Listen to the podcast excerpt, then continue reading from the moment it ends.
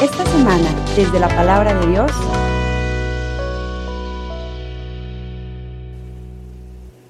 Transcurrido el sábado, al amanecer del primer día de la semana, María Magdalena y la otra María fueron a ver el sepulcro.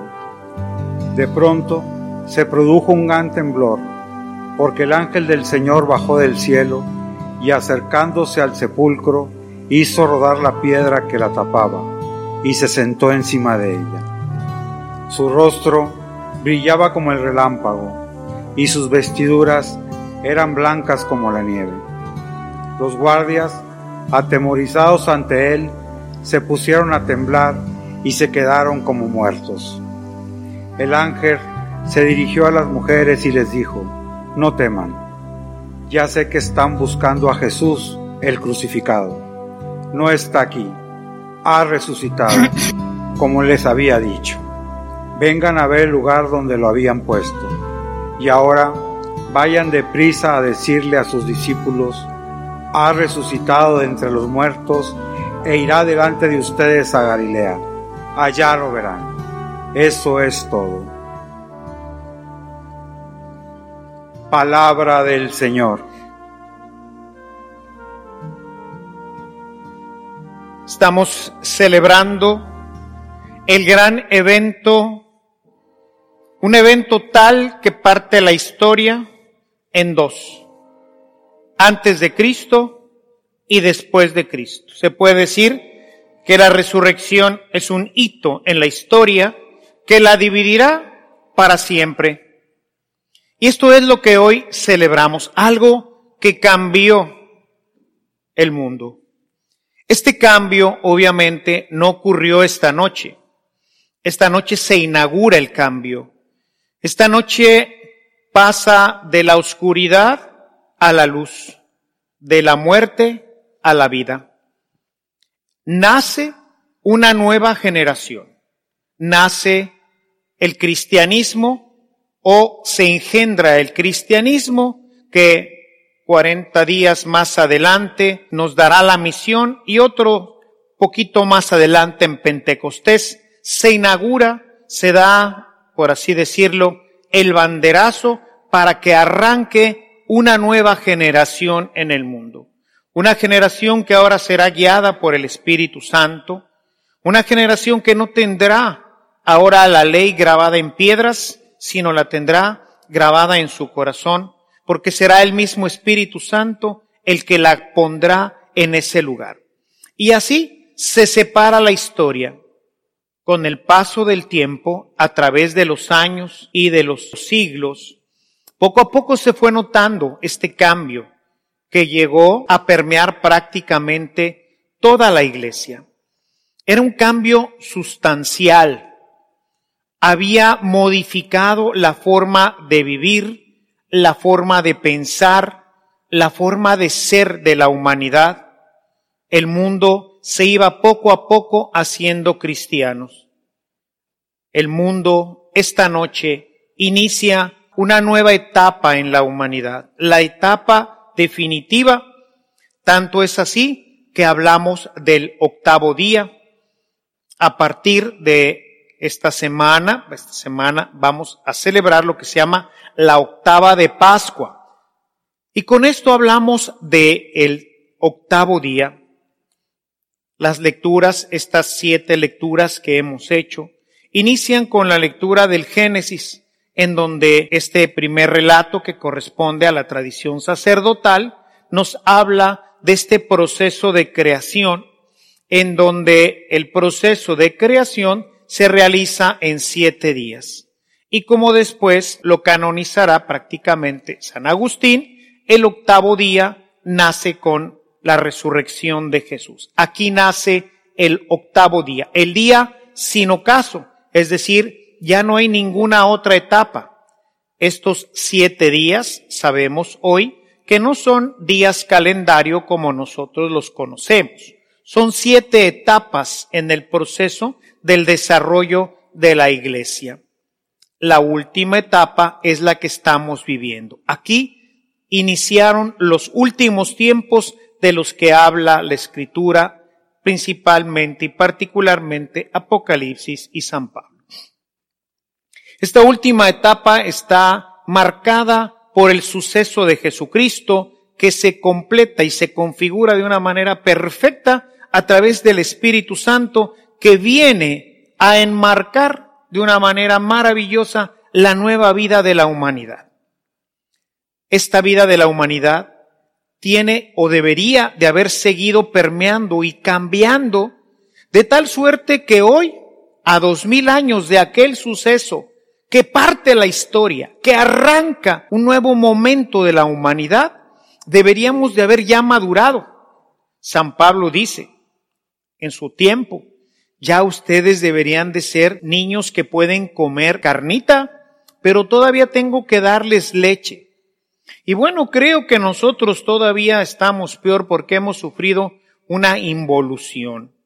Parecería, hermanos, que en vez de haber ido caminando a una luz cada vez más plena, en donde esta luz fuera permeando completamente a toda la humanidad. Resulta que hoy, a dos mil años de este suceso, solamente somos cerca de dos mil millones de cristianos de los siete mil que somos, de seres humanos que hoy habitan en el mundo. Es decir, somos un poquito ya menos, porque hemos ido perdiendo cristianos, somos un poquito menos del 32% de la humanidad. Esto es considerando protestantes y católicos y todos los que de alguna forma se dicen cristianos. Los católicos somos cerca del 50%. Pero si consideráramos tanto los que no son católicos como los que son católicos, pero que son verdaderamente practicantes, y más aún los que son verdaderamente fieles a la palabra del Señor, probablemente no llegaríamos ni al 3%. Quizás menos porque se estima que en la Iglesia Católica menos del 3% de los bautizados realmente son cristianos preparados, son cristianos que viven de una manera cabal la escritura. Esto nos habla de un trabajo importante. Y esto es evidente y quisiera ahora hacer una pequeña analogía con algo de lo que hoy somos no solamente en México, sino en todo el mundo, somos testigos del coronavirus, de este COVID-19. Si ustedes se fijan, hermanos, hoy incluso ya se habla de esto y se dice que hablaremos de antes del COVID y después del COVID. Antes del coronavirus y después del coronavirus. O sea, de alguna forma esto ha cambiado nuestra forma de vivir. Como se pretendía en el cristianismo. Hoy muchas cosas en nuestra vida, el hecho de que estemos sin gente en el templo, de que ustedes estén celebrando en casa, pues es inédito. En dos mil años nunca había ocurrido. Esto ha creado una nueva forma de comunicación, que es la que estamos teniendo. Seguramente ustedes ya para este momento, pues ya tuvieron la celebración de la luz en su casa. El jueves cenaron con sus familias. El viernes tuvieron un momento de encuentro y de reconciliación. Y todo esto lo hicieron en familia, en casa, unidos a una celebración parroquial. Esto ha cambiado. Y lo mismo debería de ser nuestro cristianismo, porque a veces nos quedamos solamente con el cristianismo litúrgico, con el cristianismo celebrativo y nuestra vida, nuestras casas, todo lo demás que no está circunscrito en estas cuatro paredes, pues no se modifica. Y quisiera ver algunas ideas en las que el coronavirus y la vida cristiana son iguales, deberían de ser iguales. Por ejemplo, este coronavirus cambió nuestra forma de ser. Si se fijan en San Pablo, en el capítulo 9 de los Hechos de los Apóstoles, vamos a ver un cambio drástico en la vida de San Pablo. Pablo dejó de ser la persona que era antes para empezar a ser una persona diferente. El encuentro con Cristo resucitado, este encuentro lo cambia, lo transforma, lo hace ser otra persona. Va a cambiar su manera de pensar, va a cambiar su estilo de vida, va a cambiar sus ideales, va a cambiar todo en su vida. Al punto de decir, para mí la vida es Cristo y lo demás lo tengo por basura. No me interesa nada más. Lo único que quiero es estar unido a Cristo. Eso es lo único importante, lo único valioso. Todo lo demás no interesa. Piensa hoy, en este día en que iniciamos nuevamente, recordamos ese momento que cambia la historia. La pregunta es, para ti, ¿ha cambiado la historia? el coronavirus la cambió. No puedes salir de tu casa, no debes de salir de tu casa. Ahora tenemos un escrúpulo tremendo en el tema de lavarnos las manos, de no saludarnos, de no abrazarnos, en fin, muchísimas cosas que estoy seguro, o creo, ¿verdad? Que muchas cosas son muy buenas, deberían de permanecer para poder evitar otros problemas, no solamente este asunto del COVID, sino otros tantos que tienen que ver con nuestra salud. Bueno, el cristianismo debía de ser lo mismo. Debía de haber un cambio tremendo. Les he platicado en otras ocasiones del tema de las ranas. O sea, el cristiano debía de entrar a un proceso de metamorfosis en el que empieza a aparecer una rana se pone verde, le salen palmares en las manos, empieza a croar. Es una persona que la gente reconoce como distinto, como raro, como diferente. No podemos ser iguales, dice Jesús en el capítulo 17 de San Juan. Ustedes no son del mundo. Padre, ellos no son del mundo. Aquí vivimos, pero no somos del mundo. Somos del cielo. Eso lo entendió Pablo. El coronavirus cambió la vida de la historia de este tramo de la humanidad. ¿Qué va a seguir? No lo sé. Pero por lo pronto se vislumbra, se vive, se siente un cambio en nuestras vidas. Yo creo que esto debía de ocurrir también en nosotros y hacernos pensar qué tanto nuestra vida ha cambiado. Hemos tenido ese encuentro con Jesús resucitado. ¿O todavía seguimos en el Antiguo Testamento caminando en medio de la oscuridad, en medio de este mundo de oscuridad que nos lleva por caminos extraños? Sería importante que viéramos el capítulo 4 de la carta a los Efesios, nos habla del hombre nuevo, de este cambio de vida, de esto que ya debemos ser y de aquello que ya no debemos ser. ¿Cómo tenemos que irnos transformando? Insisto, no es algo que ocurre en este momento. No es algo que pasó esta noche. Esta noche pasó algo tremendo, increíble, maravilloso. Jesús resucita y con eso cumple su palabra y esto nos deja ver que todo lo que él dijo se va a cumplir a su debido tiempo. Pero lo importante es que hoy inicia una nueva etapa de la humanidad. Nosotros somos parte de ese octavo día, de esta nueva humanidad, de este cambio que debía de existir.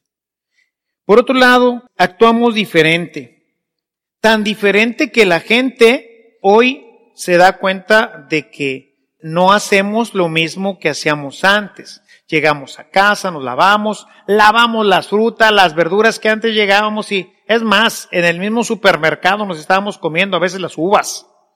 Están ahí de repente pasa uno y ve los paquetes de uvas abiertos. No, ya tres, cuatro ya le metieron la mano. Pues qué tanto es una uvita, ¿verdad? Sí, nomás que pasan 200 personas y ya se comieron dos racimos. Así sin lavar y sin nada. No, ahorita, peligro y hagas eso. ¿eh? llegas y lo lavas y lo desinfectas y las latas y las cajas y bueno, está inundado Internet de esto. ¿Por qué? Pues porque es importante. ¿sí? La gente lo nota. Si leemos el capítulo 9 del Evangelio de Juan, el ciego de nacimiento, vamos a ver a este hombre que era ciego y que luego dicen, ay, mira, es el ciego que pidió limón. Dicen, no, no es él. Dicen, sí, sí es él. A ver, pero no lo reconocían, ¿verdad? ¿Por qué? Pues porque ahora es diferente, ahora ve, se mueve solo, camina solo, no necesita que nadie lo lleve, es él. Oye, no es este fulano de tal, sí, sí es el mismo, oye, pero habla diferente, se porta diferente, pero es el mismo. Nada más que ahora es cristiano. Y así debía de ser en tu escuela, en tu casa, en tu trabajo, porque has renacido. La resurrección es el renacimiento de la humanidad. Inició y se desarrolló en siete días. El sexto día Dios creó la humanidad, el séptimo descansó y en el octavo nos recreó en Cristo. Somos una nueva creación. Jesús inaugura al hombre nuevo, verdadero Dios, verdadero hombre. El hombre que está decidido a hacer la voluntad de Dios. Y esto es lo que nosotros debíamos de hacer. Otra semejanza, fíjense, eh, buscamos no contaminarnos. Yo aquí traigo, aquí entre la poquita gente que viene, mis ministros y un que otro invitado que nos dieron oportunidad de invitar, tengo todo un protocolo para seguir manteniendo el templo, mi casa, un lugar seguro. Y entonces tienen que pasar por el lavado de manos, bien, 15, 20 segundos, como dicen, y luego tienen que ponerse gel, mandamos a hacer un gel especial y tienen que pasar por todo eso. Ahí en mi casa, si alguien sale de la casa y da un paso afuera, cuando vuelve a entrar, no, es que nada más vine al templo, pues ahora que llegues te lavas y te pones gel. Y las mesas, toda la cocina con cloro con agua. Hay todo un protocolo. Y los picaportes, y bueno, buscamos no contaminarnos, no traer a la casa un bicho. El cristiano debería de buscar no contaminarse.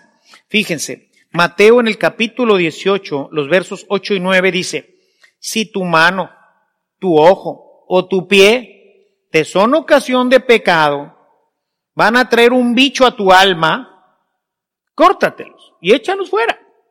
Es más, dice, tíralos lejos. No te contamines. ¿Por qué para el coronavirus tenemos tanta delicadeza? Porque finalmente si te da coronavirus y te mueres, te vas al cielo, si vives en gracia. Pero si te mueres, de lo que sea, y mueres en pecado, al menos pones en riesgo tu salvación eterna. No queremos morir a esta vida que, ah, pues yo como Pablo, si es hoy, mi maleta ya está lista. A la hora que pase el camión me subo. No ha pasado. Pero cuando pase me subo. Tengo un problema para irme. No me preocupa morir. Me preocuparía morir en pecado. Pero a nadie se preocupa del otro. De la vida verdadera, la vida eterna. Para eso sí, si me contamino, bueno, pues luego me confieso. Ojalá y alcances, compadre. Les digo que a veces nos gusta, como en el béisbol, robarnos la base. Ahí estás rogándole que se le pase la pelota al pitcher, ¿verdad? o al catcher, o al primera. Pero una de esas te agarran entre los dos y te van a hacer out. No, no la juguemos. Evitemos contaminarnos, hermanos. Hay demasiada contaminación hoy en Internet, en la televisión. El otro día le decía al padre Lalo, ese mismo día en la mañana me había confesado y le piqué a un link en Internet, estaba buscando algo para la humilía o algo así, y donde le pico, que no tenía nada que ver, me abrió una página pornográfica. La quito, regreso a la página de donde le piqué, le vuelvo a picar y me manda la página que dice ahí. Hasta le dije a la almera, lo que hace el demonio, ¿eh? hay una contaminación que aunque a veces uno no quiera, ahí está. Bueno, pues uno puede darse la vuelta y seguirle ahí para adelante, ¿verdad? No te contamines. Si tu ojo, tu mano, tu pie te son ocasión de pecado, pues córtatela. No quiere decir que te la cortes, quiere decir que a veces es difícil, es doloroso quitarse eso. Pero hay que echarlo para afuera. Así como echamos para afuera y nos ha costado trabajo, por eso todavía la gente anda en los centros comerciales, porque nos cuesta trabajo dejar a nuestros amigos. Yo que soy un besucón y un abrazador de primera, es un sacrificio no abrazar a la gente. Y que hacerlo. Te lo tienes que quitar. ¿Por qué? Porque no está bien. Porque yo no puedo llevar bichos a mi casa. Y yo no sé si lo traigo o la otra persona lo trae. O sea, nadie sabe. Entonces tenemos que no contaminarnos. No te contamines. Eres cristiano. Y esto se tiene que notar, es el cambio. Antes del coronavirus, todos nos abrazábamos, todos nos besuqueábamos. Nadie se protegía. Hoy no. Antes del cristianismo, la gente era diferente. La gente que no conoce al Señor es diferente. Pablo antes de Damasco, Pablo después de Damasco. Padre Ernesto antes de su conversión, después de su conversión. Tú debes de ser igual. Antes de tu conversión, después de tu conversión. Fíjese otra semejanza. Hablamos todo el tiempo de ella. Hasta aquí estoy hablando en la homilía. Pero es un tema obligado. Te juntas con alguien, estás hablando, oye, es que fíjate que esto y que el otro, y que supiste, y que si no, y que si en Italia, y que si en México, y que si nos dicen la verdad, y si nos dicen la mentira, y no sé qué, y que si yo tengo un primo, bueno, es la noticia. El periódico está hasta el tronco. Ojalá y en alguna ocasión los periódicos tuvieran tantas noticias sobre Jesucristo. Me gustaría que mañana, el día de la resurrección, en vez de lo que ya conocemos y ya sabemos, porque ¿qué más quieres saber del coronavirus? ¿Qué quieres más saber? Es lo mismo. Como les digo en las noticias, antes de que viniera todo esto. Yo nunca veo las noticias, porque todo es igual. Lo único que cambian son los muertos, pero es lo mismo. Qué padre que mañana fueran puras noticias de la iglesia, iglesias de Jesús, iglesia, o sea, que habláramos de esto. Pero no. ¿Cuánto hablas de Jesús? San Pablo en su segunda a Timoteo, del capítulo 4 en el verso 2, dice, habla con tiempo y sin él, con oportunidad y sin ella, en todo momento, predica, exhorta, con toda paciencia. Es decir, hermanos, tenemos que hablar de Jesucristo, así como hablamos del COVID, Así hay que hablar de Jesús. Más de Él que del COVID. El COVID va a pasar, hermanos. Puede ser que cambie muchas cosas de nuestra vida. Muchas. Estoy seguro que va a ser para bien. En palabras mías, Dios nunca da paso sin guarache. En palabras de San Pablo, todo conviene para los que aman al Señor. Todo esto estoy seguro que va a traer muchas cosas muy buenas para la iglesia si las sabemos aprovechar y valorar. Pero se va a acabar. Jesús no. Vamos tomando cosas de todo esto que nos sirvan para más adelante. Si verdaderamente la resurrección cambia la vida, el celebrar la resurrección de Jesús tiene que ser así como un reminder y decir, ¿dónde estoy? ¿Quién soy? ¿Qué significa esta fiesta para la iglesia? ¿Velitas? ¿Un hermoso cirio? ¿Una hermosa imagen? ¿Cantora la que mandamos a hacer? ¿Eso es la resurrección? ¿Esa es la fiesta? ¿O es un reminder? Es algo que me recuerda. ¿Se acuerdan la semana pasada que les decía, guarden su palma y pónganla por ahí en una puerta, en su cuarto, que les recuerde que somos frágiles como esa ramita, que se quiebra. Viva el rey de los judíos, bla, bla, bla, una semana. A la siguiente lo traiciona. Clock. Es un reminder. Esa fiesta nos recuerda qué somos y por eso la palma. Y por eso los cirios que tenemos en nuestras casas, no solamente luz bendita, es una luz que me recuerda quién soy. Por eso durante los 50 días de Pascua estará este hermoso cirio ardiendo ahí. Esa luz me recordará quién soy. Me recordará qué pasó en un día como hoy. No solamente en la historia hace dos mil años, sino qué pasó en mi vida. Empecé a ser luz del mundo. Mi vida cambió. Revisémonos a ver si verdaderamente hemos cambiado. Y la última de estas coincidencias, si me permiten así, es que nos preocupa mucho que la gente no se cuide, ¿no es cierto? Hay gente que de veras está bien enojada, por ejemplo, hay muchos médicos, están bien enojados porque claro que ellos tienen que cargar con todo esto, porque la gente sigue yendo al gym, si no se va a poner gordo, no sé qué rollo, la gente sigue haciendo muchas cosas y obviamente los médicos, algunos de ellos que ya están empezando a batallar en los hospitales, pues están muy enojados. Porque esto nos afecta. Si tú no te cuidas, si tú no usas tapabocas, vas a infectar. Si yo no uso tapabocas, te voy a infectar. Tú me cuidas, yo te cuido. Está ahora el dicho. O sea, si nos cuidamos unos a otros, pues todo va a mejorar.